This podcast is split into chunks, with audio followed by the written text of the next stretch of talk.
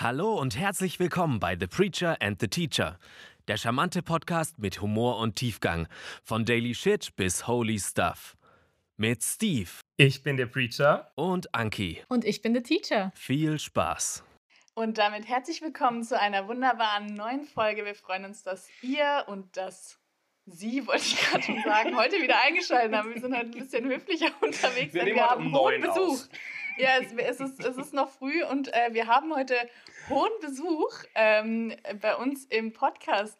Steve, erzähl mal ganz kurz was zu unserem Gast und äh, zu dem Thema, das uns heute erwartet. Ja, wir haben heute hohen Besuch von Maurice ähm, Spengler, aka Church of No Shame auf äh, Instagram, der mit uns über das äh, sehr en vogue und aufregende Thema, wir sind ja immer ganz nah dran, auch an den großen Themen äh, der ja, Gesellschaft ja, und dafür sind wir bekannt. äh, über das ganz äh, große Thema äh, Identitätspolitik sprechen wird. Und äh, Maurice ist für dieses Thema prädestiniert, denn ähm, ja, ich möchte mal sagen, er vereint sehr unterschiedliche Dinge auf sich. Er äh, hat Gender Studies studiert, ist Mitglied in der SPD und studiert jetzt Theologie, ähm, was ihn wirklich also sehr kompetent für unser Thema macht. Und ich habe eine Einstiegsfrage an dich, Maurice. Ähm, wofür musstest du dich schon am meisten rechtfertigen von diesen drei Dingen? Puh, schwierige Frage. Ähm, ich würde sagen, für die Gender Studies musste ich mich am meisten rechtfertigen. Wobei das nachlässt. Also man merkt, äh, die Gender Studies rücken mehr in die Mitte der Gesellschaft. Okay. Ah, Und die. SPD? Weiter Die lasse ich gerne so ein bisschen hinten rüberfallen. Okay. So viel zum Thema Shame. Aber das, das ist vielleicht eine eigene Podcast-Folge. Äh, wir, wir haben auch schon übrigens eine zum Thema Scham gemacht. Ähm, äh, like, wer es noch rein. kennt. Maurice, magst du ein bisschen was über dich erzählen, abgesehen von dem, was ich jetzt ähm, hier nur äh, holzschnittartig in den Raum geworfen habe? Sehr gerne. Also erstmal freue ich mich total, dass ihr mich eingeladen habt äh, zu diesem ja, wirklich aktuellen und irgendwie kontroversen Thema. Äh, also ich bin Maurice, 29, komme aus dem Ruhrgebiet, auch ganz klassisch äh, als Arbeiterkind, wie man das so schön nennt, hier aufgewachsen. Ähm, habe dann äh, nach dem Abi erstmal Germanistik und Anglistik studiert und dann im Master ähm, noch Gender Studies dazu genommen und die Germanistik äh, ja, dann die Germanistik sein lassen. ähm, genau, Gender Studies habe ich studiert, weil mich einfach so dieser ganz weite Blick auf die Gesellschaft interessiert hat, diese Vielfältigkeit der Debatten. Ähm, das war 2014, dass ich angefangen habe. Ähm, ich habe so das Gefühl, das war auch noch eine bisschen andere Zeit. Da war Gender Studies irgendwie noch nicht so in, im Fokus der Aufmerksamkeit, wie das vielleicht heute jetzt schon ist. Ähm, bin dann nach dem Studium über meine Mitgliedschaft in der SPD und so ein bisschen Engagement mal hier und da ähm, auf eine Stelle im Landtag in NRW aufmerksam geworden, ähm, auf die ich mich dann beworben habe bei einem Abgeordneten und ähm, da arbeite ich jetzt seit drei Jahren. Genau, und seit 2019 studiere ich nochmal im Zweitstudium Evangelische Theologie, jetzt mit dem Ziel Pfarramt, also ein bisschen geswitcht von Gender Studies jetzt zur Theologie. Aber es passt doch besser zusammen, als ich am Anfang dachte. Genau.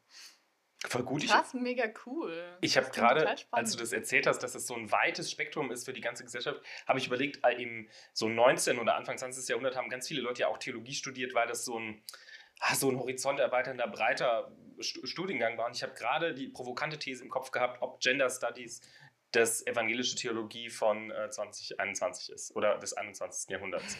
ähm, Ja, ich habe auch schon oft ähm, so darüber nachgedacht, was die Fächer eigentlich gemeinsam haben. Und ähm, es war auch oft so mein Gedanke, dass ich irgendwie darauf kam, okay, es geht um Ideologien, es geht um so einen ganz weiten Blick auf die Gesellschaft, das Individuum, die unterschiedlichen Gruppen, Geschichte, Kultur, was weiß ich. Und ja, doch, kann schon sein, dass das irgendwie so ein bisschen ineinander übergeht. Mega spannend. Okay. Wir haben uns jetzt vorgenommen für heute das Thema Identitätspolitik. Ähm, und es ist, war in den letzten Monaten ziemlich en vogue. Magst du vielleicht mal kurz sagen, was, was wäre das für dich? Ich habe auch nach einer Definition geschaut. Ich weiß nicht, Anki ist ja eigentlich unsere Fachfrau für, für Definitionen. Für P Politik, ja, genau. Für, für Gesellschaftspolitik äh, im Besonderen und aber auch für Definitionen. Ähm. Für falls du da Definitionen. Ich kann noch kurz eine suchen. möchtest. ja, ähm, ja, ja, ich, ich bereite mich vor. Ja, gerne. Ähm, Identitätspolitik ist, glaube ich, ein recht schwieriges Feld ähm, und ich kann mir vorstellen, dass fast jeder, der sich da irgendwie einbringt, auch eine eigene Definition hat. Was so bei meinen Recherchen rauskam oder was so mein Bild davon ist, ist, dass es erstmal zwei Arten der Identitätspolitik gibt. Einmal die ähm, so rechte Identitätspolitik, wenn man da sowas denkt wie identitäre Bewegungen oder diese völkischen Bewegungen, äh, die sich eben sehr stark über so eine nationale oder völkische eben Identität definieren. Äh, das ist aber, denke ich, was, wo sich jetzt die Mehrheit, äh, ja auch vielleicht so der Zuhörerinnenschaft, ähm, einig ist, dass man das als Gefahr sieht und da auch eine ablehnende Haltung hat. Schwieriger wird es dann bei der sogenannten linken oder linksliberalen Identitätspolitik, ähm, denn die hat eigentlich ein ganz anderes Anliegen. Ähm, und der Begriff ist ja auch meistens einer, der als Kritik geäußert wird, wenn man ihn jetzt so in Social Media oder im Feuilleton oder so findet. Also Identitätspolitik von der linken Seite meint dann im Endeffekt, dass man sich auf die Rechte von Minderheiten fixiert, dass man versucht, marginalisierten Gruppen eine Stimme zu geben. Ähm, diese Identitätspolitik wird ja auch meistens von Personen betrieben, die selbst sich ähm, in einer marginalisierten Gruppe irgendwie sehen oder so als verbündet sehen. Und ähm, das ist eben eine Bewegung, die jetzt gerade, würde ich auch sagen, durch die Social Media ähm, und, und unsere Internetkultur halt ganz stark zugenommen hat. Ähm, wie vieles andere ja auch aus den USA. Wir haben immer so ein bisschen zum Begriff recherchiert. Ähm, der kommt aus den 70ern von dem äh, schwarzen lesbischen äh, Kollektiv äh, Combahee River Collective. Ähm, ah. Das wurde eben in Boston gegründet, 1974. Ähm, und deren Anliegen war eigentlich, dass sie gemerkt haben, wir kommen in der schwarzen Bürgerrechtsbewegung nicht so richtig vor als Frauen, im Feminismus nicht so richtig als schwarze Personen ähm, und auch als lesbische Frauen sind wir irgendwie nicht genauso im Feminismus drin wie jetzt vielleicht ähm, heterosexuelle Frauen oder eher bürgerliche Frauen. Und ähm, da kommt dann eben auch schon direkt dieser Intersektionalitätsgedanke so raus. Ne? Also es geht nicht nur um die eine Kategorie, nicht nur um die Hautfarbe oder Herkunft, sondern dann auch Sexualität, sexuelle Orientierung, Geschlecht, Klassenzugehörigkeit. Also all das spielt bei Identitätspolitik mit rein. Voll gut. Was soll man jetzt eigentlich noch sagen? Gerade wollte ich sagen, also da brauche ich jetzt nicht mehr mit meiner Definition hier ums Eck kommen. Ich, ich hätte jetzt auch nicht mit meiner Wikipedia-Definition noch kommen müssen. Ich hatte immerhin äh, Bundeszentrale für politische Bildung. Und die habe ich ja auch gelesen. Die finde ich auch gut. Ja, voll gut. Ich finde es total spannend, dass du direkt äh, schon zu Beginn jetzt äh, die Intersektionalität angesprochen hast. Also ich muss ja ehrlich sagen, ähm, also klar, dass das irgendwie eine Debatte ist jetzt gerade im Moment, das kriegt man ja schon auch mit. Ich persönlich war jetzt nicht so mega drin in dem Game, habe mich da ein bisschen reingelesen. Ähm, und dann aber tatsächlich bin ich auch ziemlich schnell so auf, auf diese Punkte gestoßen, die ich auch selber im, im Studium ähm, ja, den ich dort auch im Rahmen vom Studium mal begegnet bin. Und eben dieses Intersektionalität ist ja, also das ist ja da wirklich mega drin. Und ich finde es jetzt gerade total spannend, dass du es sogar bei der Definition schon erwähnt hast, weil es halt wirklich ähm, einfach gar nicht davon abzuspalten ist, dass eben ein Mensch sich auch gar nicht auf nur ein, also vielleicht muss man da auch noch mal kurz ein bisschen äh, erklären. Du hast es schon angerissen, also dass, dass eben verschiedene Faktoren, die irgendwie deine Identität ausmachen, halt auch einfach ähm, also Intersection, äh, dass, sie, dass sie sich auch kreuzen an manchen Stellen und dass eben eine Frau nicht nur eine Frau ist, sondern vielleicht auch eine weiße Frau, vielleicht auch eine heterosexuelle Frau oder eine lesbische Frau oder was auch immer. Also dass da ganz viele verschiedene ähm, Faktoren mit reinspielen und die auch das Empfinden oder auch äh, die, die, die Identität an sich einfach ähm, ja sehr stark prägen und ähm, man deswegen gar nicht unbedingt nur in so eine Schiene irgendwie reinkam. Also das, man, nicht alle äh, farbigen Menschen sind gleich, nicht alle lesbischen Frauen sind gleich. Ähm, und dass das eben, glaube ich, da einfach eine ganz, ganz zentrale Rolle spielt. So jetzt von meinem Noob-Standpunkt hier. Auf jeden Fall. ähm, und eben auch, ähm, gerade wenn es dann um Diskriminierungserfahrungen geht, ne, was ja. ja. auch identitätspolitisch so ein wichtiges Thema ist, dass es eben schon einen Unterschied macht, äh, ob ich jetzt, keine Ahnung, äh, eine schwarze Frau bin oder ein schwarzer Mann, ob, äh, ob ich dann vielleicht auch noch einen bestimmten Beruf gelernt habe, was meine mhm. Eltern beruflich gemacht haben. Also, dass das alles irgendwie mit reinspielt.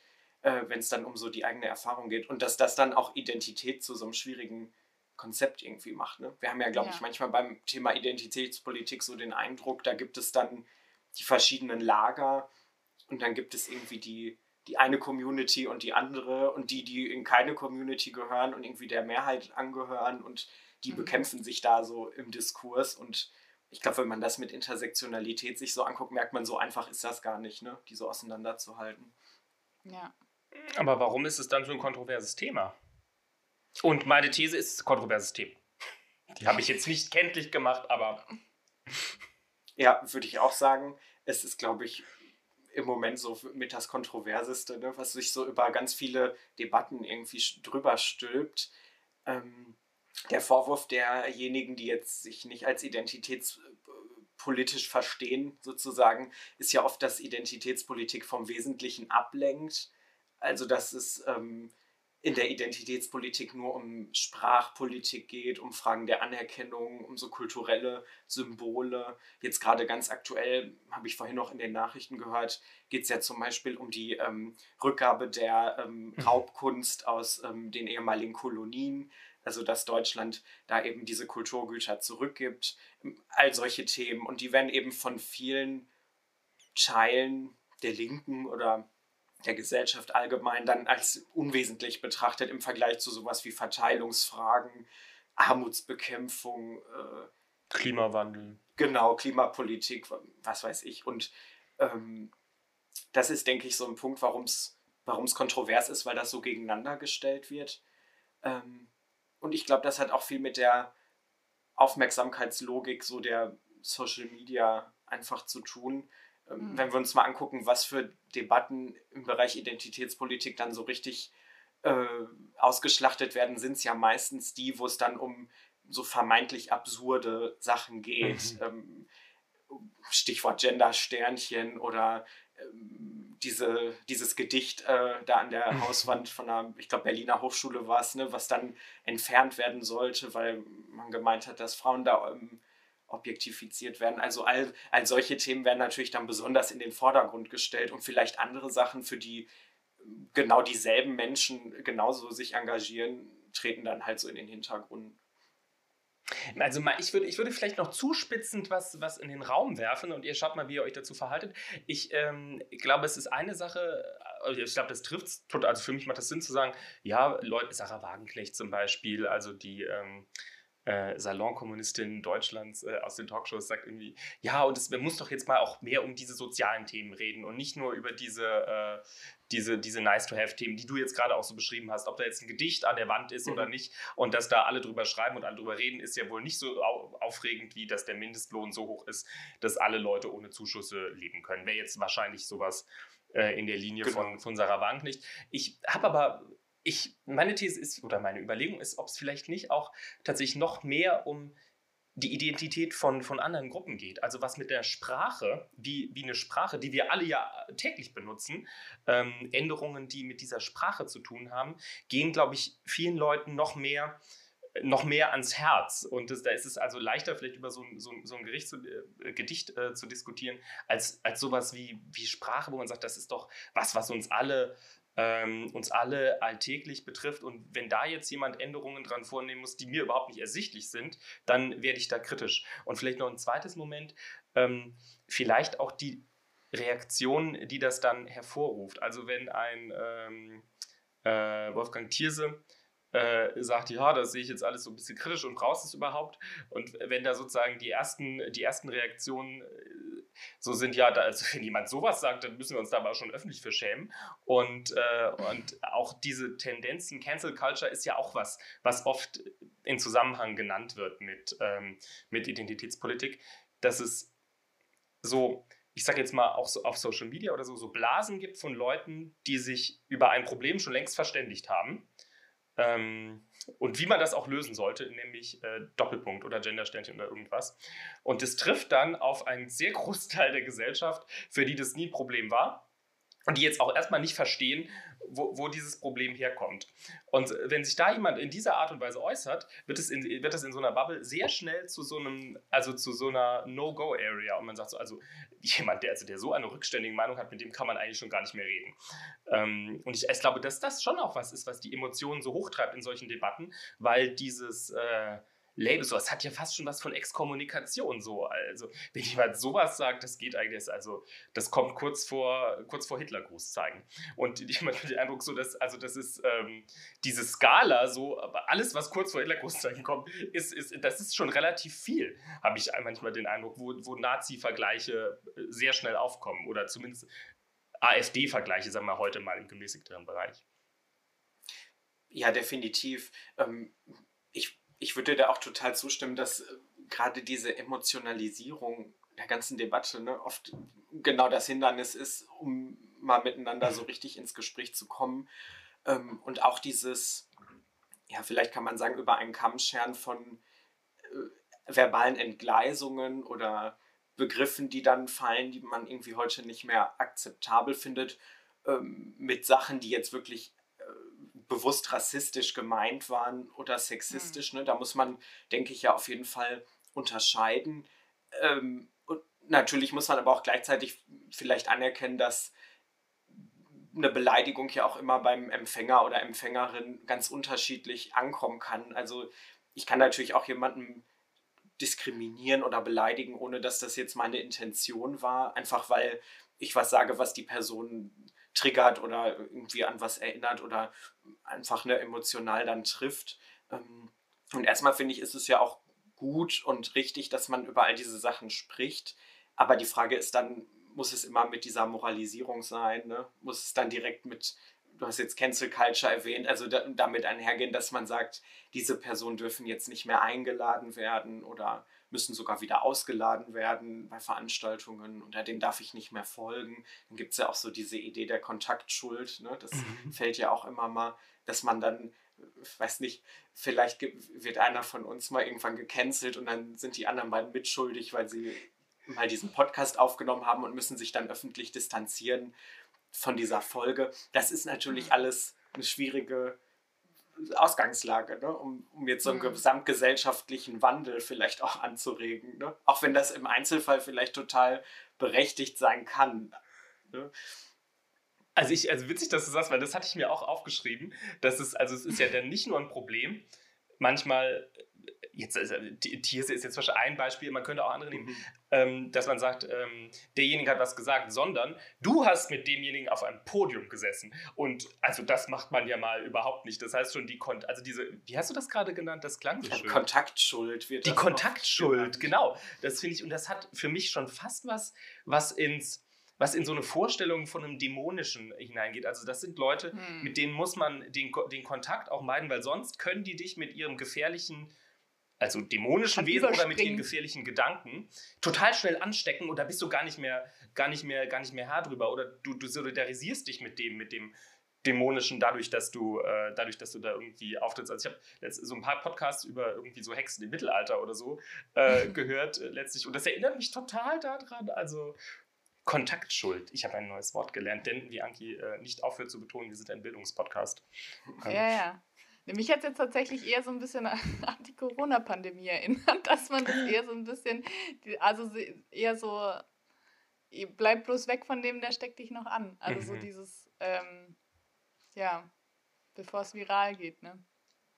Ja, und auch generell diese Unterscheidung ne, in die einen und die anderen. Also entweder mhm. sage ich ja oder nein, dann bin ich entweder gut oder böse ähm, für die Corona-Maßnahmen oder Corona-Leugner. Also ne, das ist ja auch so eine gewisse Logik, die wir da haben, dass wir in so Kategorien denken, die sich dann gegeneinander stehen. Es ist total binär dann auch in so vielen, mhm. das stimmt schon bei dieser Corona-Sache, aber auch bei ganz vielen dieser identitätspolitischen äh, Fragen. Es gibt so wenig Mittelmeinung oder es gibt so wenig äh, äh, Raum, um zu sagen, ich sehe das ambivalent.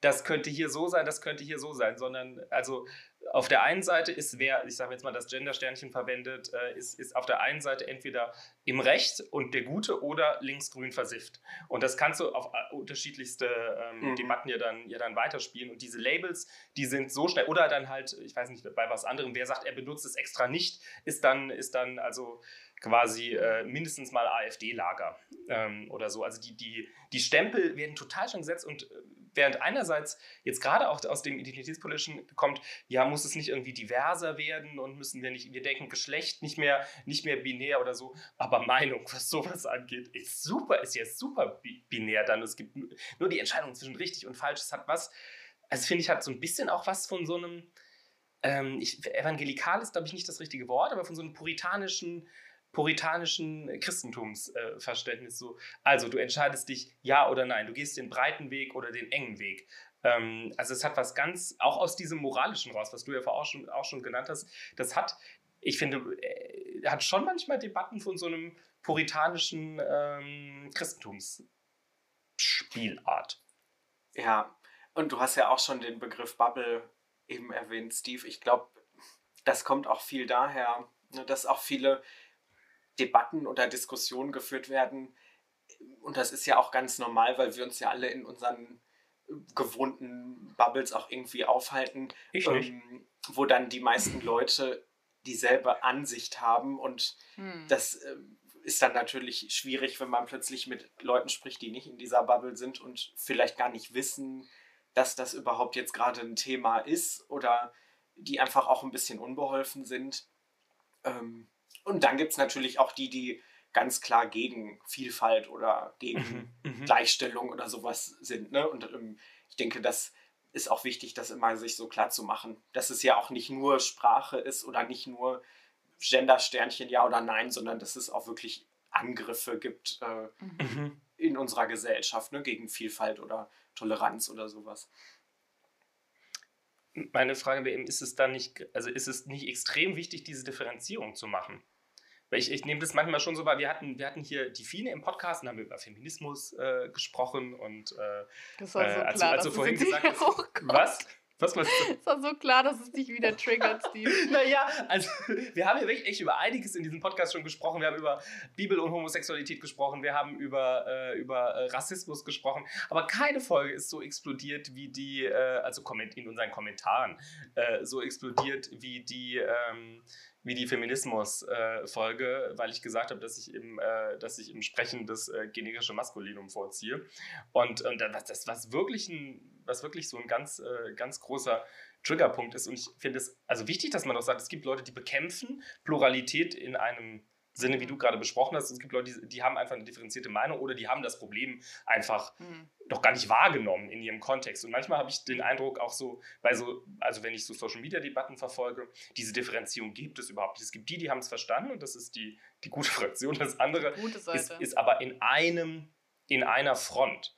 Äh, das, äh, das, was irgendwie auch ganz harsch bekämpft werden muss. Und dann, ich bin mir nicht sicher, ob das so viele ob das dem Anliegen so dient. Also es kam jetzt die Tage äh, eine Umfrage äh, raus, es hieß also, die Mehrheit der Deutschen lehnt irgendwie Gendersprache, was auch immer dann damit gemeint mhm. ist. Das kann ja sehr unterschiedlich sein, deshalb weiß ich gar nicht, was da abgefragt wurde. Aber das ist halt jetzt das Label gewesen, Gendersprache ab. Und dieser Wert ist im, im Vergleich von vor zwei Jahren gestiegen. Und ich habe so ein bisschen die Vermutung, dass es auch daran liegen könnte, dass diese Debatten plötzlich so polarisierend werden. Und es ist halt, oh, ja, also wenn das jetzt so ein Bekenntnisding wird, dann, dann bin ich vielleicht eher auf der Seite, dass man das nicht unbedingt machen muss. Ähm, das ist jetzt meine Theorie, aber ich, mir würde jetzt zumindest nichts Cleveres einfallen, aber das geht euch vielleicht anders, warum, das, warum, also warum dieser Wert jetzt innerhalb von zwei Jahren gestiegen sein sollte.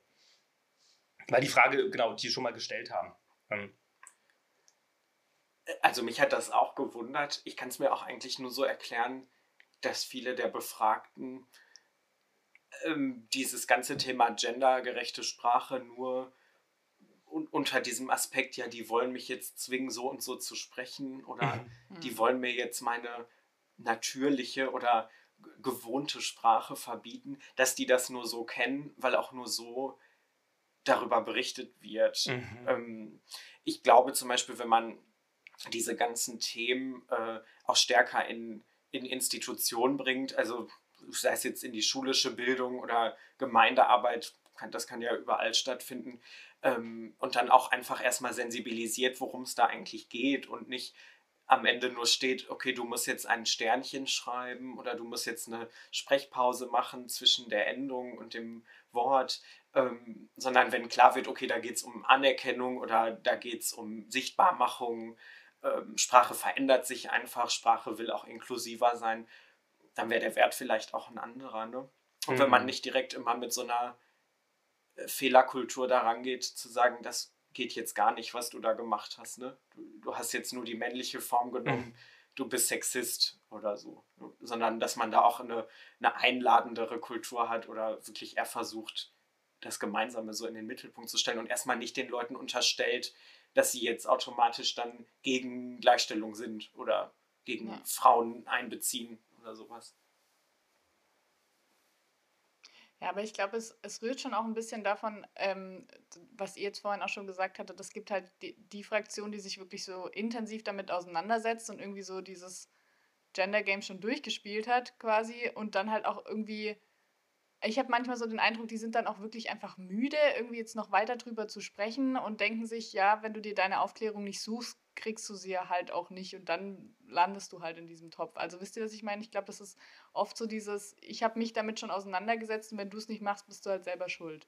Aber man kann sich ja faktisch gar nicht ähm, irgendwie mit, mit jedem Thema da irgendwie, also ich glaube, man hat auch ganz oft einfach Angst, irgendwas falsch zu machen oder hinterher dann für das, was man irgendwie gemacht hat, geschämt zu werden, weil man sich eben nicht genug informiert hat. Das ist übrigens auch der Grund, warum ich in dieser Podcast-Folge so still bin, weil ich einfach die ganze Zeit immer, ähm, immer denke, so, ja, aber alles, was du sagst, kann ja schlussendlich wieder von denjenigen, die irgendwie ähm, mehr in dem Game drin sind, äh, so rumgedreht werden, dass man doch wieder Leuten auf die Füße tritt. Also wisst ihr, was ich meine? Mhm.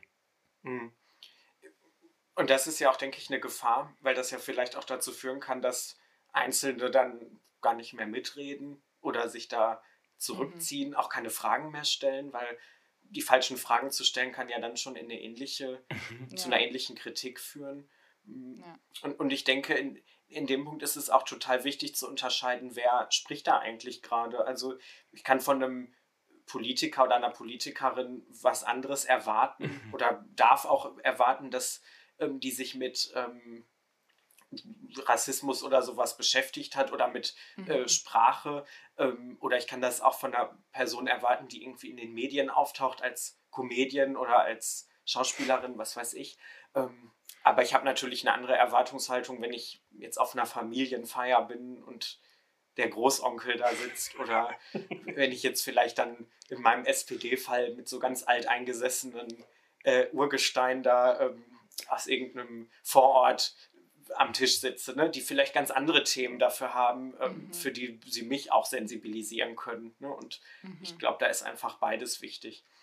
Ja. Und ich glaube aber auch genau diese Gesprächs, also diese Gesprächsbereitschaft, weil was, was, was ich schon jetzt auch im letzten Jahr oft gelesen habe, ist, ähm, ja, du musst, du musst dich irgendwie, du musst dich irgendwie über alles informiert haben und, und nachfragen ist, ist schon an sich kann schon an sich irgendwie rassistisch sein oder, oder, oder, oder transphob oder irgendwas. Ähm, und das ist natürlich auch eine Atmosphäre der Angst, die dann da aufkommt. Ich bin so froh, dass wir, also wir haben ja, äh, äh wir haben ja wirklich das Thema Trans und das Thema Rassismus hier besprochen haben. Das war so eine gute Atmosphäre mit, mit unseren Gästen. Mhm. Ähm, die, wir haben vorher geklärt, dürfen wir denn alles fragen? Wir gesagt, ja, ihr dürft alles fragen und wenn irgendwas irgendwie komisch ist, dann können wir es rausschneiden. Das hat man natürlich im, im, analogen Leben nicht, diese Möglichkeit, aber ich bin so dankbar, dass es da Leute gibt, die gesagt haben, nee, ich nehme jetzt nicht den Weg zu sagen, ja, musst dich halt informiert haben und äh, wenn mhm. es halt nicht bist, bist, äh, ist es unsensibel von dir.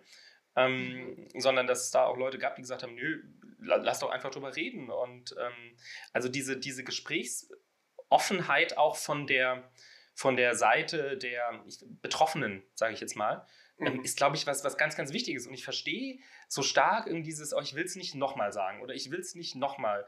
Und aber ich habe den Eindruck, es, es, es geht irgendwie, es geht äh, nicht, nicht ohne. Also nicht umsonst hat man doch ähm, weiß ich nicht, in NRW, weiß ich, gab es gab so, so ein Projekt, wo, äh, wo Schwule und Lesben irgendwie in Schulen, in Schulklassen gegangen sind und erzählt haben, so, ich weiß nicht, ob es das immer noch gibt und ich weiß nicht, wie das heißt, aber so, so ist es und so wächst man dann auf und, und überhaupt. Oder wieso man Holocaust-Überlebende in Schulklassen äh, geschickt hat. Das ist doch, damit Leute aus ihrer Lebenswirklichkeit erzählen können, weil das ist völlig was anderes ist, ob du in deinem ja. Schulbuch oder in deinem Sachbuch irgendwo gelesen hast oder im Spiegel, XY hat auf der Straße, ist auf der Straße komisch angeguckt worden und denkst dir, ja, bin ich auch schon. Und, äh, oder ob jemand vor dir steht und was erzählt, wirklich und du eine Beziehung zu diesem Menschen aufbaust. Und deshalb macht mir das manchmal so ein bisschen Sorge, wenn ich sowas lese wie ja und fragen darf man nicht. Und ah, die Frage ist eigentlich schwierig. Ähm, ja. Und äh, setzt euch irgendwie mal alle mit einem selbst auseinander, weil wie Anki, wie du schon gesagt hast, es sind ja auch unendlich viele Dinge, mit denen man sich die ja jetzt nicht zur eigenen Lebenswirklichkeit ja, unbedingt ja, gehören. Absolut. Aber ja. also man könnte ja auch überrascht sein, dass wenn man sich irgendwie Dreadlocks machen lässt, also ich wüsste jetzt nicht warum, aber also das kann, die Lust kann man ja haben und dann hat man plötzlich festgestellt, man hat irgendwie hier krasse Cultural Appropriation begangen und, ähm, mhm. und, das, und, das, und das ist irgendwie äh, mega, mega scheiße. Mhm. Und das kann einem, da kann man so schnell reinkommen, weil man halt gerade nicht in diesem Game, äh, Game drin war. Und ich sage mal, Haarschnitte ist jetzt auch nicht was, wo man sagt, da mache ich mir also weiß ich nicht, wenn ich irgendwo in ein anderes Land reise und ich weiß, da, da, da leben Menschen und irgendwie, dann erwarte ich schon, dass jemand meinem Reiseführer liest, was ist hier die Umgangsform, ähm, die angemessen ist. Aber wenn ich jetzt mir, also wenn ich über einen Haarschnitt rede, ist es vielleicht nicht unbedingt das Erste, wo, wo ich nachgucke, ob das gerade, äh, also ob das irgendwie ein problematischer Haarschnitt ist. Ähm, versteht, was ich meine? Ja, absolut. Und ich denke vor allem auch, also fand ich nämlich, fand ich jetzt echt ein gutes Beispiel. Ich habe nämlich, äh, wie gesagt, ähm, auch im Studium äh, dann ein Seminar dazu belegt, auch äh, ging es auch zum Beispiel um Cultural Appropriation. Und als du vorhin ähm, kurz im Vorgespräch äh, mal die Frisur von Justin Bieber angesprochen hast, dann musste ich echt mal noch googeln. Dann musste ich gucken, okay, was hat der für eine Frisur? Und dann musste ich überlegen, okay, was könnte jetzt das Problem daran sein, weil du es gar nicht so richtig aufgeführt hattest. Mhm. Und dann musste ich, obwohl ich diesen Background hatte und meine Dozierenden zumindest davon ausgehen, dass ich das noch weiß, ähm, war das dann irgendwie ein Ding, das, das hatte ich jetzt gar nicht so auf dem Schirm und das wäre jetzt auch nicht das Erste gewesen, was mir aufgefallen wäre, wenn ich dieses Bild von Justin Bieber gesehen hätte. Ähm, und also ich glaube, dass das halt ganz, ganz oft einfach so der Fall ist, dass man, ähm, dass man eben diesen, diesen Bezug nicht hat. Und ähm, ich glaube aber auch, dass da gerade Social Media ein unglaublicher Schatz ist, was das angeht, dass du einfach auch ähm, einen persönlichen Bezug zu Menschen herstellen kannst, die dir jetzt vielleicht auch nicht in deinem persönlichen, gerade sehr eingeschränkten sozialen Umfeld ähm, irgendwie begegnen, sondern dass es da wirklich Menschen gibt, die sagen, Hallo, äh, ich bin übrigens asexuell und wenn ihr eure Fragen habt, dann stellt die hier und ich speichere die in einem Story-Highlight. Das sind so simple hm. Sachen, aber man hat das Gefühl, ich kann hier einfach meine Fragen stellen die sind hier erwünscht, es wird Aufklärung betrieben und hinterher kann das auch jeder nochmal einsehen und mhm. man kann sich informieren und man hat einen persönlichen Bezug, eine Person redet persönlich darüber und man hat dann einfach so eine ganz andere Connection, als wenn ich in der FAZ irgendeinen Artikel darüber lese und mir denke, okay, wie könnte das jetzt gemeint sein und ist jetzt gerade eigentlich die oder die Front hier die befürwortete mhm. Front. Also das ist, finde ich, ganz, ganz viel einfach so, oh, wo man zwischen den Zeilen lesen muss, wo man es nicht müsste eigentlich. Ja, und dann entsteht ja auch irgendwie ein Wissen über diese ganzen Dinge, das vielleicht mhm. vorher gar nicht so da war. Also ich, ich fand das mhm. Beispiel mit, mit den Frisuren auch so gut, weil das auch was ist, wo ich mal denken würde, dass ja die allermeisten Menschen nicht wissen, woher mhm. bestimmte Frisuren oder Tattoos, Piercings, äh, das sind ja alles, oder Kleidungsstücke, die, die kommen ja ganz oft aus bestimmten kulturellen Zusammenhängen. Ähm, aber das muss man ja irgendwie wissen. Ne? Und wenn man dann mhm. weiß, okay, Dreadlocks kommen aus der und der Kultur, waren vielleicht auch ein Zeichen der Unterdrückung oder der, des Empowerments dann, äh, weil Schwarze ihre Haare nicht so tragen konnten als Afro, wie sie es ähm, sonst vielleicht gemacht hätten, weil das im Job Probleme gab oder so, dann kann man ja damit arbeiten und sich da auch zu positionieren. Aber wenn man das gar nicht weiß, ist das natürlich auch eine schwierige Sache, ne? sich dann zu, zu positionieren. Ich meine, wer weiß, vielleicht kommt bald irgendwie auch raus, dass etwas, was man auch, auch total für okay hält, genauso dann eine Cultural Appropriation ja. ist und das war ja aber dann auch vielleicht nicht böse gemeint. Ne? Nur man muss, denke ich, ja. wenn man es dann weiß, natürlich überlegen, ob man das immer noch machen möchte oder ob man das vielleicht auch, ob man sich darüber hinwegsetzt und denkt, ja, ich sehe das aber anders. Ne? Aber mhm. da muss man sich dazu positionieren, denke ich. Ich, ich würde ganz kurz einen, einen, kleinen Einschub machen, einfach weil wir da jetzt schon so drüber sprechen, als wäre es irgendwie so äh, allgemein klar. Also Cultural Appropriation meint, wir haben es äh, schon ein bisschen drüber gesprochen, kulturelle Aneignung, also dass man quasi in seinem, in seinem eigenen äh, Leben Dinge aus anderen Kulturen umsetzt, die quasi gar nicht der eigenen äh, kulturellen Herkunft unbedingt entsprechen. Und das sind dann meistens vielleicht auch Symboliken, die ähm, irgendwie mit einer Minderheitsbewegung oder sowas zu tun haben, aber auch vielleicht religiöse Symbole oder ja, wie gesagt, jetzt Haarschnitt oder sowas. Also einfach Dinge, die eigentlich nicht zur eigenen Identität gehören, die man sich aus anderen Kulturen quasi aus, aus modischen Gründen einfach ausborgt. Ähm, ja, ich wollte, äh, also danke, ich habe einfach so vorausgesetzt. Genau. Ähm, Bildungspodcast, ich, ich sag's immer wieder äh, gern. Maurice, Maurice hat gerade vorhin gesagt, ähm, dass man ähm, sehe ich, oh, es ist wirklich noch früh am Morgen. Ähm, also, dass man, dass man dann prüfen kann, äh, man wusste es vielleicht gar nicht und dann äh, kann man aber prüfen, wie sehe ich das. Und es also ist für mich schon eine Frage, wie, wie, wie fluide ist das? Also, wie lange muss was, äh, wie lange herrscht was vor, wie lange ist was, ähm, habe ich überhaupt, also ich als Sprecher, äh, als westlich aufgewachsener, äh, hellhörtiger Sprecher, habe ich da überhaupt eine, also in diesem, in diesem Game eine legitime, eine legitime Position zu sagen, ähm, ja, ver verstehe ich schon, das war ein Zeichen für, für so und so, aber ich möchte das jetzt in meinem Kontext anders prägen und ich finde, das hat, also das könnte man ja auch sagen, dass man das was anders bringen, bringen möchte. Und diese Frage, was darf ich als welcher Sprecher, ist, finde ich, schon, schon auch eine, ähm, eine wichtige Frage für diesen, für diesen Kontext. Was ist mir, was ist mir erlaubt? Ähm, weil ich das Gefühl habe, oder ich habe den Eindruck, denn jetzt rede ich über Gefühle, ich habe den Eindruck, es zählt schon in diesen Diskursen oft das Gefühl von Betroffenheit und, und hauptsächlich erstmal das Gefühl zu sagen, ich, ich fühle mich jetzt hier irgendwie verletzt, angegriffen durch, durch, durch irgendwas. Und das ist ja ganz schwierig, weil unterschiedliche Leute haben ja unterschiedlichste Gefühle über unterschiedlichste Sachen. Ähm, und es zählt erstmal jetzt das, das Gefühl von jemandem, der, der von was negativ, negativ betroffen wird. Ähm, aber das ist, wenn es nicht verobjektivierbar ist, dann ist es ja ganz schwierig für unterschiedliche Leute auch den Zugang zu diesem Gefühl zu bekommen und sagen, also nur weil man jetzt erstmal irgendwie was fühlt, hat man ja nicht, noch nicht per se Recht in einem öffentlichen Diskurs. In der Seelsorge ist es ist das immer so. Also sozusagen, du bist bei deinem Gefühl und das Gefühl hat sein Recht und so ist es. Ähm, aber jetzt, in einem, wenn wir einen gesellschaftlichen Diskurs führen, bin ich mir nicht sicher, ob das, ob das Gefühl, betroffen zu sein von was schon als einziger als einziger Punkt ausreicht, dass einem gar nicht mehr widersprochen werden kann auf einer Sachebene. Also das ist, das, das haben wir bei manchen, bei manchen Themen im Bereich Identitätspolitik, das ist aber auf der anderen Seite auch wieder, weiß nicht, der, äh, der weiße alte Arbeitermann, der hat auch ein Gefühl, dass das Land irgendwie überfremdet und, äh, und der trägt das zur AfD.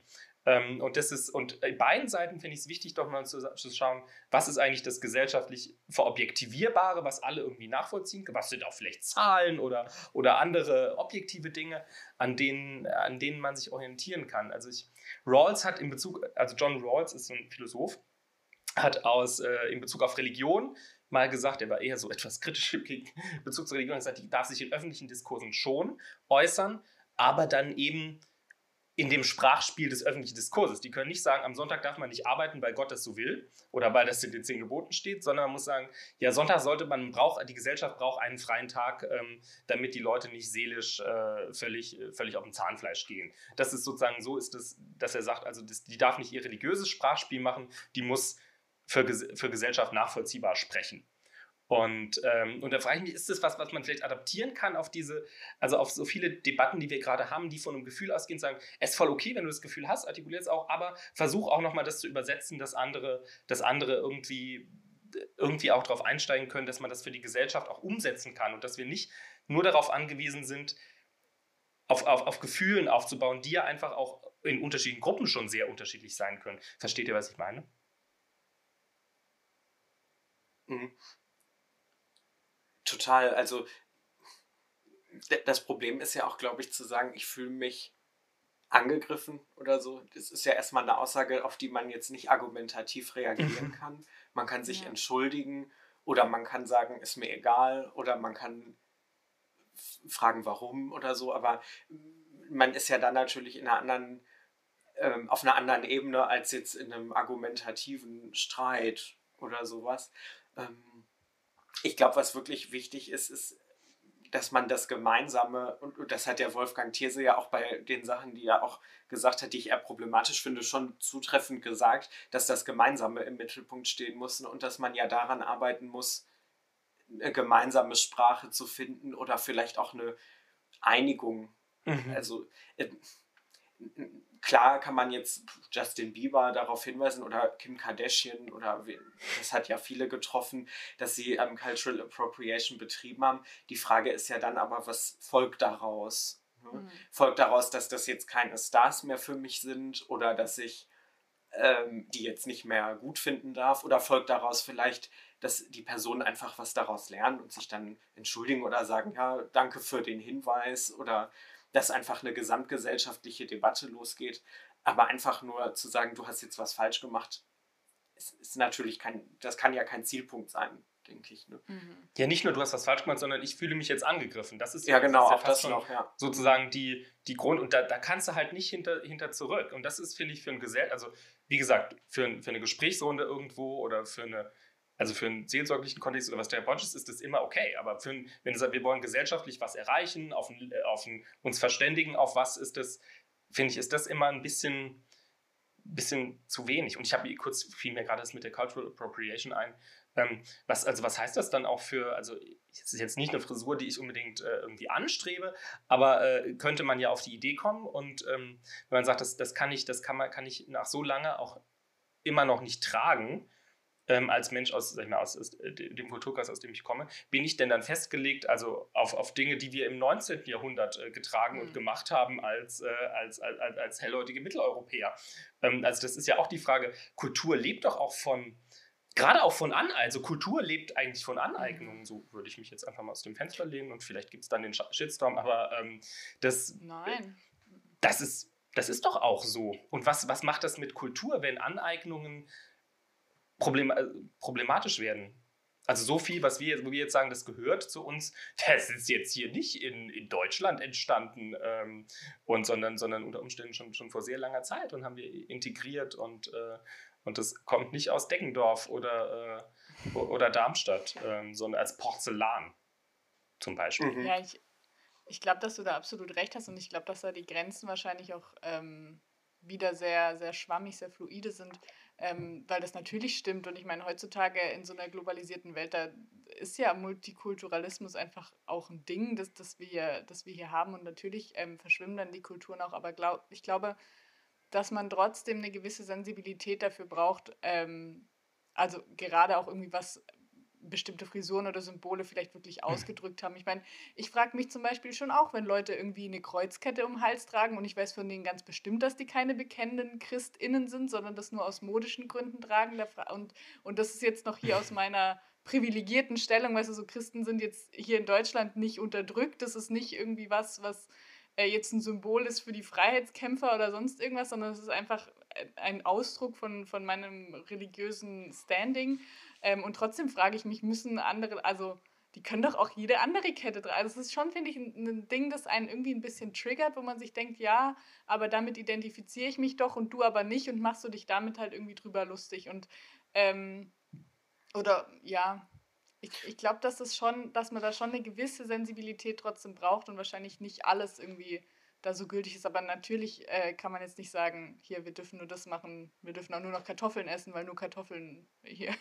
aus, nicht, mal die, nicht mal die Kartoffeln, schlechtes, schlechtes Beispiel, Kartoffeln. ja, aber das ist also, finde ich, auch ein mega gutes Beispiel für, also für kulturelle äh, Cultural Appropriation. Was, also, äh, was, was sagen nicht Leute, du deutsche Kartoffel?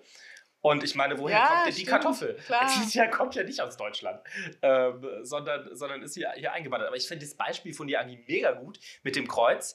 Dass ja, du, also, gerne, also hast du das Gefühl, äh, dir wird da was, was weggenommen, vielleicht auch so ein bisschen, weil ich habe, also ich musste jetzt dran denken, dass als, als der Söder jetzt hier diesen Kreuzerlass äh, gemacht hat und, und äh, in Bayern, dass da irgendwie also auf allen Ämtern und so Kreuze hängen dürfen oder sollen. Ich weiß nicht mehr genau, wie es war. Und, ähm, und ich fand es mega weird. Und dann sagt die CSU dann irgendwie, ja, aber das ist gar kein, kein religiöses Symbol, sondern das ist ein kulturelles Symbol. Ähm, und also für, für, für, Bayern. Und, äh, und ich saß da so und dachte, ähm, ja, Mai, also wie komisch ist das denn? Ich würde auf jeden Fall darauf bestehen, dass das ein religiöses Symbol ist. Und äh, deshalb finde ich, gehört das auch nicht in erster Linie in Ämter, ähm, sondern, sondern zu Leuten, die irgendwie, also zu, zu, einer religiösen Praxis auch. Und was macht jemand mit diesem Kreuz, der behauptet, das ist jetzt aber ein, ein kulturelles Symbol? Und ich kam mir schon so vor, als wird mir da, also was weggenommen. Ich dachte, das wird jetzt aber krass umge. Ähm, ja, umgedeutet zu dem. Und deshalb finde ich das hm. total spannend, weil ich dachte, ich könnte mit dem Begriff Cultural Appropriation gar nichts anfangen. Und jetzt, Anki, Gern hast du festgestellt, dass ich das doch kann. Ich würde noch auf eine Sache eingehen, die du vorhin gesagt hast, Anki, dass ähm, diese Cultural Appropriation natürlich auch schnell in so eine sich lustig machen oder äh, so absichtlich irgendwie auch umdeuten oder so Schiene laufen kann. Ich glaube, das kann, das ist vielleicht auch ein Grund, warum das gerade so ein hitziges Thema ist. Ne? Das, mhm. äh, weiß ich nicht, nehmen wir zum Beispiel dieses Thema Blackfacing, so im Karneval. Das ist ja, glaube ich, was, wo mittlerweile die, die Mehrheit sagen würde, das macht man nicht. So, das gehört sich nicht mehr. Ähm, und das hat natürlich auch was mit so einer lustig machen oder schwarze Menschen als Urvölker darstellen oder sowas zu tun.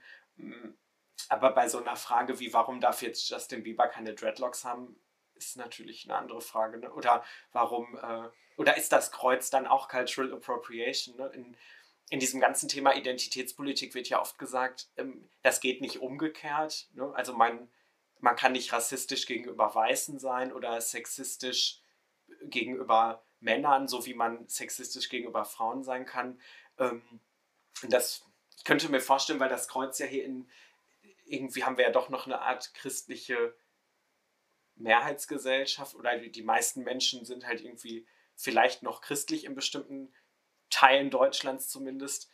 Ich weiß nicht, ob das dann in auch Bayern. Aneignung wäre oder, genau, oder eher eine Anpassung ja, aber die Frage ist, ist es Aneignung, wenn jemand sagt, das ist, das ist ein, in erster Linie ein kulturelles Symbol und deshalb hängen wir das in unsere Ämter. Ja. Also das ist ja eine, eine sehr starke schon, ne? Umdeutung. Ne? Das mal, also mhm. so, ich meine jetzt eher ja. die Umdeutung, als dass jetzt, als dass jetzt mhm. sagen würde, wir sind hier so eine verfolgte äh, äh Minderheit. Aber mit dem Blackfacing ist. Definitiv. Also, ja. ich würde ich jetzt auch sagen, das ist was, ist ja ein Unterschied, ob man in Karneval irgendwie sich so eine, sich so eine Perücke mit, mit, mit, mit äh, stilisierten äh, Löwenzähnen um, umsetzt und, äh, und sich dann irgendwie blackfaced oder ob es ist, weiß nicht, es gibt ja auch Bilder von so Galas und, und jemand ist irgendwie Gandhi oder so und dann bin ich, oder Martin Luther King habe ich jetzt noch nicht gesehen, aber könnte man sich ja jetzt irgendwie auch vorstellen.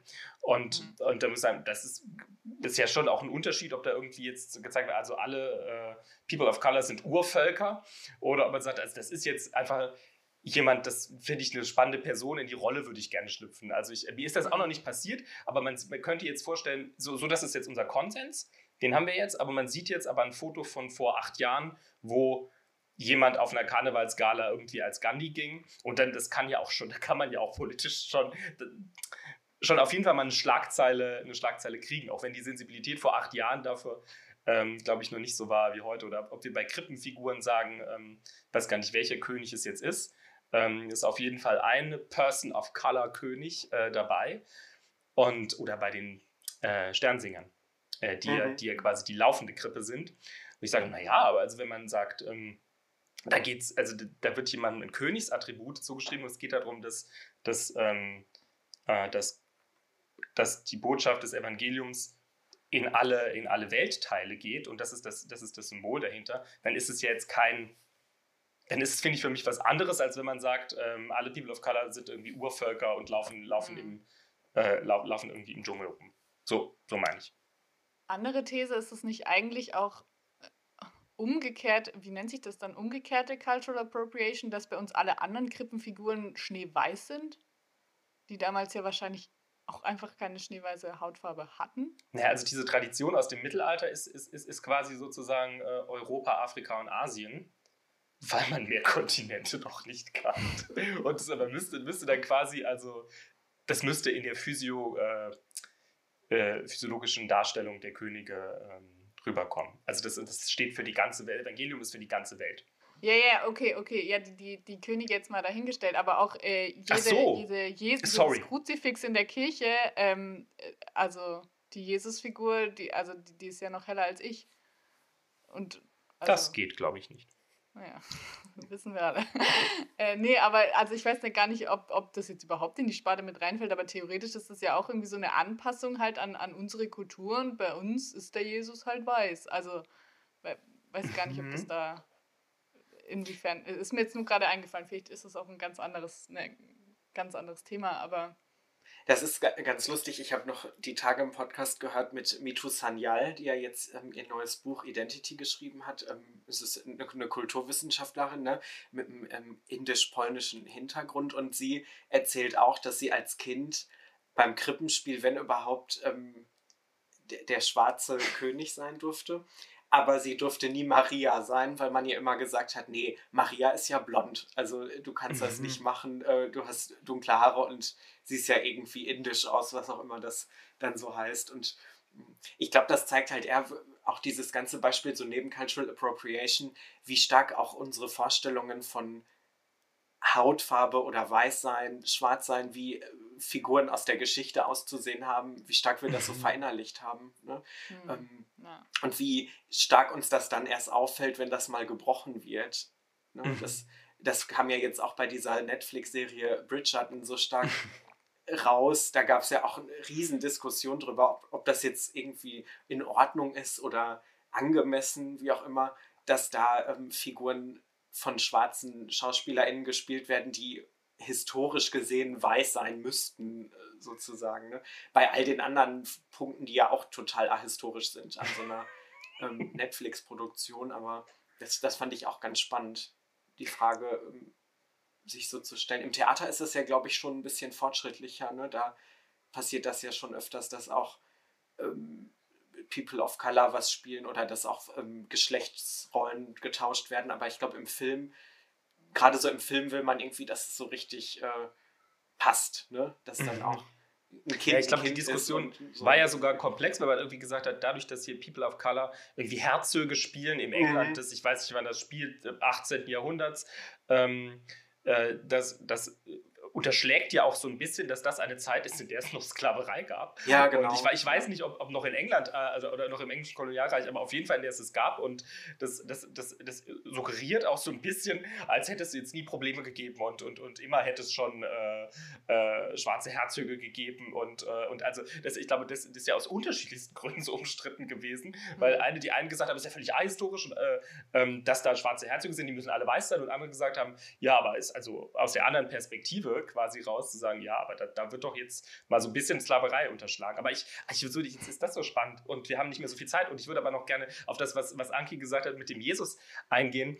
Äh, in der Theologie äh, oder auch aus dem, was man, was mal Missionstheologie oder war, ist ja ganz stark verbreitet auch ähm, diese, und da nannte man das Inkulturation, äh, dass, man, dass man gesagt hat, in bestimmten äh, Gegenden der Welt sieht aber Jesus so aus, wie die Leute da aussehen. Und deshalb ist es, finde ich, aus dem Standpunkt der Inkulturation ist es nachvollziehbar, dass Jesus irgendwo in deutschen Kirchen blond hängt und irgendwo in Südamerika aber, äh, aber anders. Und es gibt bis dahingehend, dass, dass die Missionstheologie zum Beispiel gesagt wir, es hilft nichts, wenn wir hier von ähm, ich bin der Weinstock, ihr seid die Reben spricht, sondern man muss sagen, äh, ich bin die, ich bin die, die Mango und ihr seid das Fleisch drumherum oder so, weil, weil wenn, wenn es keine Weinstöcke gibt, dann hilft dieses Bild niemandem. Und, ähm, und das finde ich hat auch wiederum ja auch einen auch Wert, dass es, also es, es gibt so, so ein, auf Instagram so einen coolen Account, der so moderne Ikonen macht. Und die sind ganz oft so, so People of Color oder, oder so. Finde das, das finde ich ganz toll, dass man, auch wenn die jetzt, auch wenn Katharina von Siena jetzt eher so eine italienische ähm, Frau gewesen, dass, dass die da nicht, nicht sagen, ja, das muss jetzt aber eine Italienerin aus dem mit, mit Mittelalter irgendwie sein, sondern die sieht aus wie eine, wie eine Person of Color, wie eine Puerto Ricanerin, die in den USA lebt, 2021. Äh, und, und das finde ich hat auch wieder, das hat wieder auch einen Charme, also für, zumindest für das Christentum zu sagen, Jesus soll eine Identifikationsfigur sein für, für alle. Und wenn es hilft mhm. bei der Identifikationsfigur, dass der aussieht wie wir, ähm, finde ich es nicht schlimm. Das Problem wäre aber doch, wenn man irgendwie geht nach Südamerika und sagt, Jesus ist blond, weil dann, dann wird es wirklich schwierig doch, oder? Gut, es kommt wahrscheinlich da jetzt auch total drauf an, ob man von der historischen Persönlichkeit spricht, mhm. was ja bei Jesus jetzt irgendwie auch nicht auszublenden ist. Also, mhm. dass, es, dass, dass es auch eine, eine historische Person ist. Und da ist ja schon, also ich, ich finde, also ich sehe deinen Punkt total und ich finde, das ist äh, gerade beim, beim Glauben oder auch bei Religiosität mit der Identifizierung mega wichtig. Ähm, ich habe witzigerweise auch erst gestern von ähm, einem Theaterstück gehört, das jetzt inszeniert werden soll. Ähm, in Frankfurt, glaube ich. Ähm, wo sich ein, ein, ein Pfarrer, und da sage ich jetzt auch dazu, es ist ein ein weißer heterosexueller Cis-Pfarrer, der gesagt hat, er, er möchte ähm, oder er supportet ein Theaterstück, in dem Jesus queer dargestellt wird. Ähm, und da wurde sogar dieser, dieser äh, Trans-Schauspieler Brix Schaumburg jetzt angefragt und so weiter. Ähm, also, dass quasi wirklich auch eine Trans-Person damit mit involviert ist und, und äh, Jesus da verkörpert. Wenn ich es richtig verstanden habe, ist jetzt vielleicht auch gefährliches Halbwissen, aber fand ich jetzt gerade irgendwie passend an der Stelle. Ähm, und das fand ich total spannend zu sehen, dass halt wirklich so dieses Identifizieren mit der Person von Jesus wirklich so ein wichtiger Punkt auch einfach ist. Ähm, und trotzdem fände ich es, glaube ich, komisch, wenn jetzt irgendwie in einem Geschichtsbuch, gut, in einem Geschichtsbuch, weiß nicht, wird da wirklich von Jesus gesprochen, aber wenn, äh, also wenn das nicht damit einherstimmt, wie halt die Menschen mhm. damals in äh, Armenien, mhm. ich weiß nicht mehr ganz genau, äh, ausgesehen haben, dann ist es ja schon ein bisschen. Aber ich verstehe deinen Punkt total. Ja ich finde es jetzt auch spannend, ich würde gerne mal drüber nachdenken, was das auch mit Jesus als männlich und weiblich, also weil ich, meine These ist ja immer, das ist mhm. völlig egal, das Geschlecht von Jesus. Also Gott wurde Mensch und nicht Gott wurde Mann. Und trotzdem, aber wenn, wenn ich jetzt über die Identifikation über die Hautfarbe spreche, ist das vielleicht auch ein Thema. Aber ich, jetzt haben wir gar nicht mehr so viel Zeit und wir wollten ja eigentlich noch, aber vielleicht sind wir da auch schon drin, äh, kurz anreißen, was wäre denn eine christliche Identität, Klammer auf, Politik, Klammer zu. Ähm, ist es okay, wenn wir da jetzt vielleicht so ein bisschen hin Gerne. diffundieren? Ähm, also ich glaube, diese Frage von welches Gottesbild habe ich, welches Jesusbild, wie stelle ich mir diese ganzen Figuren vor, ist schon mal wirklich eine ganz wichtige Frage. Ne? Identifikation, auch was für Bilder habe ich im Kopf, kann, kann der so sein wie ich? Ne? Oder ist, ist. Gott irgendwie der alte weiße Mann, mit dem ich mich nicht so identifizieren kann oder die, mhm die Freundin oder so, wie das ja auch in so bei Dorothee Sölle dann in einem Gedicht zum Beispiel vorkommt oder sowas, ne? Das, das macht ja ganz viel. Ähm, ich habe mir da auch ein paar Gedanken zu gemacht, was kann Identitätspolitik so in die Theologie oder auch so in die religiöse Praxis spiegeln. Ich glaube, aus evangelischer Sicht ist, ähm, ist so Luthers Menschenbild ganz wichtig. Ne? Wir sind immer gleichzeitig mhm. Sünder und gerettet. Ne? Oder ähm, erfahren auch die Gnade, wenn wir gleichzeitig Sünder sind. Also wir dürfen auch Fehler machen, ne? wir dürfen auch mhm. falsche Sachen sagen oder ein falsches Pronomen benutzen oder so, mhm. aber wir müssen uns dann auch bemühen, gute Taten zu vollbringen und nicht weiter so in der Sünde, Sünde ist jetzt auch ein hartes Wort, aber darin fahren. Ne? Das ist, glaube ich, das kann so helfen, auch eine Fehlerkultur vielleicht in die Gesellschaft zu bringen, so aus der evangelischen mhm. Perspektive heraus. Ne? Ähm, und eine zweite Säule, die, glaube ich, ganz wichtig ist, ist sich auch immer wieder klar zu machen, mit wem Jesus eigentlich unterwegs war und wen er eigentlich geheilt hat, wem er geholfen hat. Ne? Das sind ja oft auch die marginalisierten Gruppen. Das wäre vielleicht dann heute, wenn die Bibel jetzt 2021 entstehen würde, die alleinerziehende Mutter oder die lesbische Frau oder der Schwarze, der diskriminiert wird. Ne? Das, also die Oder der AfD-Wähler ja, vielleicht auch der, ne, der dann zum, zum rechten Glauben findet oder so, ja, genau. also ich denke, das ist auch was, ne, was, was ganz wichtig ist. Immer wieder sich so klar zu machen, Jesus hat auch nicht nur mit den, mit den Vogen Leuten da gesessen mhm. oder mhm. Leuten Sprechverbote erteilt, aber er hat auch nicht gesagt, diskriminiert mhm. euch oder Ne? Mhm. Distanziert euch von, von Randgruppen oder so. Und der Herr sprach, diskriminiert euch. Selig ja. sind, die einander diskriminieren. Ähm, ja, genau. Ich, also ich finde es mega gut, was du gesagt hast mit diesem, mit diesem äh, Simulustus et Peccator, mit diesem, also gleichzeitig Sünder und Gerechter. Gerade was so, es, äh, die, in die Sinne dieser Cancel Culture ist eben, man kann nur Leute einladen, die 100% unbedenklich sind. Mhm. Und ich frage mich, trifft das eigentlich auf irgendjemanden von uns zu? ähm, und das ist, das ist glaube ich, was, was wir echt super gut eintragen können. Zu sagen, ähm, hey, wir sind immer komplexere äh, Menschen und, äh, und es gibt nicht diese, diese weißwestigen Menschen. Das heißt nur, dass man da nicht alle, dass man nicht alle Seiten von ihnen kennt oder dass sie in dem Bereich, der dir vielleicht wichtig ist, eine weiße Weste, aber das heißt, heißt das sonst nicht. Und das ist, finde ich, ein ganz, ganz wichtiger, auch bei Social Media und also ein extrem wichtiger Teil. Und ich habe ich hab aber nochmal versucht, so ein bisschen, also was ist christliche Identität, auch nachzuschauen, ist mir Paulus eingefallen, ähm, der sagt, mhm. das neue Sein in Christus en Christo, wie wir Grazisten sagen, ähm, das neue Sein in, in Christus ähm, toppt alles. Und es ist nicht Mann und nicht Frau und nicht Sklave und nicht Freier und, und alles andere hat er halt jetzt ausgelassen aufzuzählen. Aber es ist nicht, äh, es ist nicht trans, es ist nicht color, es ist nicht, äh, nicht nichts, sondern das neue Sein in Christus toppt eigentlich, toppt eigentlich alles. Und ich finde, also das hat er natürlich auch theologisch gemeint und also kann natürlich an anderen Stellen auch sagen, und die Frau soll das und der Mann soll das. Ähm, das war für ihn jetzt schon nicht so innerweltlich äh, gemeint, aber als theologische Wahrheit. Und das finde ich, glaube ich, ganz, ganz wichtig für den innerchristlichen Kontext zu sagen. Und vielleicht auch für unser, wie wir durch die Welt gehen, zu sagen, mhm. hey, wir stellen nicht in den Mittelpunkt, was bist du. manchmal habe ich den Eindruck, wir hatten gesellschaftlich lange so das Narrativ, es ist doch nicht wichtig, was du bist, Hauptsache du machst irgendwie einen guten Job oder so und das ist, ist, völlig sekundär, was, was dein Geschlecht, deine Hautfarbe oder irgendwas ist. Wir wollen das nicht sehen, sondern wir wollen sehen, was für eine Person bist du was, oder wie machst du deinen Job, je nachdem, was jetzt der Kontext ist. Und manchmal bin ich zur Zeit, das ist so ein bisschen anders, so, wir wollen hauptsächlich darauf schauen, was, äh, aus, aus, aus, welcher, aus welcher Gruppe kommst du, ähm, denn das ist für, für die Sprechposition, die du einnehmen kannst, relevant oder, oder für sonst, ich habe den Eindruck, das ist dann nochmal sehr plötzlich ist unheimlich relevant, zu welcher, zu welcher Minderheit und zu welcher Gruppe du gehörst und damit du überhaupt teilnehmen kannst am Diskurs. Ähm, weil wenn du nämlich zu, wenn rauskommt, am, am Ende gehörst zu keiner äh, problematischen Gruppe, dann, oder nicht problematischen Gruppe, zu keiner ähm, unterdrückten Gruppe oder diskriminierten Gruppe, dann hast du es mit der Sprech Sprechposition ganz schwierig. Und das, ähm, glaube ich, ist was, was uns im, also zumindest aus der christlichen The The Theoriehaus vielleicht da noch mal ein bisschen zurücktreten könnte über diesem neuen Sein in, in Christo, Christus, in Jesus. Ja. Jetzt nickt ihr alle so, als, als würdet ihr das auch so sehen, aber da bin ich gar nicht so sicher. Na, ich, also ich glaube auf jeden Fall, dass du recht hast in dem, so. was du gesagt hast. Also, das höre ich natürlich immer gern. Ja, ich, ich weiß. ähm,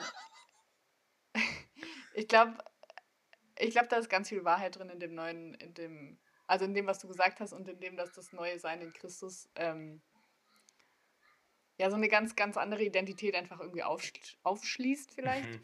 Ähm, ich glaube, dass man nicht negieren darf, was für eine Identität man in dieser Gesellschaft sonst so hat. Mhm. Ich glaube, dass es einfach eine, eine wichtige Rolle spielt und ich glaube, dass es wichtig ist, dass man die auch irgendwie anerkennt. Und trotzdem glaube ich, dass auch viel Identität da drin liegt, wenn man sagt, ich schaue nicht nur auf mich, sondern ich schaue auf Gott und mein Universum dreht sich nicht um mich, sondern dreht sich um Gott. Ähm, ich glaube, dass, dass auch das ganz viel ähm, mit der eigenen Wahrnehmung zu tun hat und vielleicht auch manche Dinge und manche Diskurse auch ein bisschen erleichtern könnte, vielleicht auch nicht. Ich glaube, da bin ich jetzt auch nicht in der Position, um das irgendwie zu entscheiden und ist jetzt vielleicht auch nur in meinem Kosmos irgendwie richtig. Hm. Ähm, genau, aber ich fand auch das, was du, Maurice, gesagt hast, ähm, ja, dem ist eigentlich nichts hinzuzufügen, deswegen brauche ich jetzt hier nicht noch weiter labern. Maurice, willst du ein Schlusswort sagen? ja, sehr gerne. Ähm, mir hat es total Spaß gemacht, mit euch über dieses Thema zu sprechen. Ich glaube, wir haben jetzt ganz viele neue Ideen, über die wir noch ganz viele Stunden nachdenken und sprechen könnten. Mhm. mhm. Ja. Und ich finde es gerade mit dieser christlichen Perspektive auch total spannend, da so weiter drüber nachzudenken. Ja, also uns war es auch wirklich echt eine Freude. Ich, ich muss sagen, ich war ein bisschen skeptisch am Anfang wegen des Themas, weil ich mir so dachte, boah, Anki, du bist jetzt nicht hier gerade die Allergebildetste in dem, in dem Bereich. Aber ähm, es ist, wie du gesagt hast, ich habe ganz viel irgendwie neue Impulse bekommen, viel neu äh, gedacht und vielleicht auch irgendwie mehr erkannt, als ich dachte, war irgendwie auch schön mal festzustellen, dass man ähm, manchmal doch äh, ja, mehr drin ist, als, als man vielleicht denkt. Ähm, es hat total viel Spaß gemacht. Vielen Dank, dass du dir die Zeit genommen hast, Maurice. Ähm, es war wirklich ähm, eine große Freude. Und dann würde ich sagen, let's call it a Podcast-Folge. Und äh, wir freuen uns auf jeden Fall, ähm, wenn ihr auch eure Dinge, die ihr dazulegen möchtet, dazulegt. Ähm, entweder als private Nachricht ähm, auf unserem Account oder auf dem Account von Maurice, Church of No Shame. Wir werden es auf jeden Fall verlinken, auch unter dem Folgenpost. Den findet ihr auf unserem Instagram-Kanal und der heißt wie folgt. The Preacher unterstrich and unterstrich The Teacher. Wunderbar. Und in diesem Sinne. Servus. Over and out.